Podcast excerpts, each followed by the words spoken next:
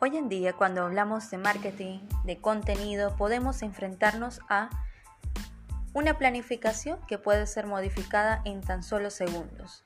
Ese momento eh, social que nos hace cambiar lo que en tres meses teníamos planificado es la rapidez y la agilidad a la que nos vemos enfrentados cada día a través del movimiento tecnológico.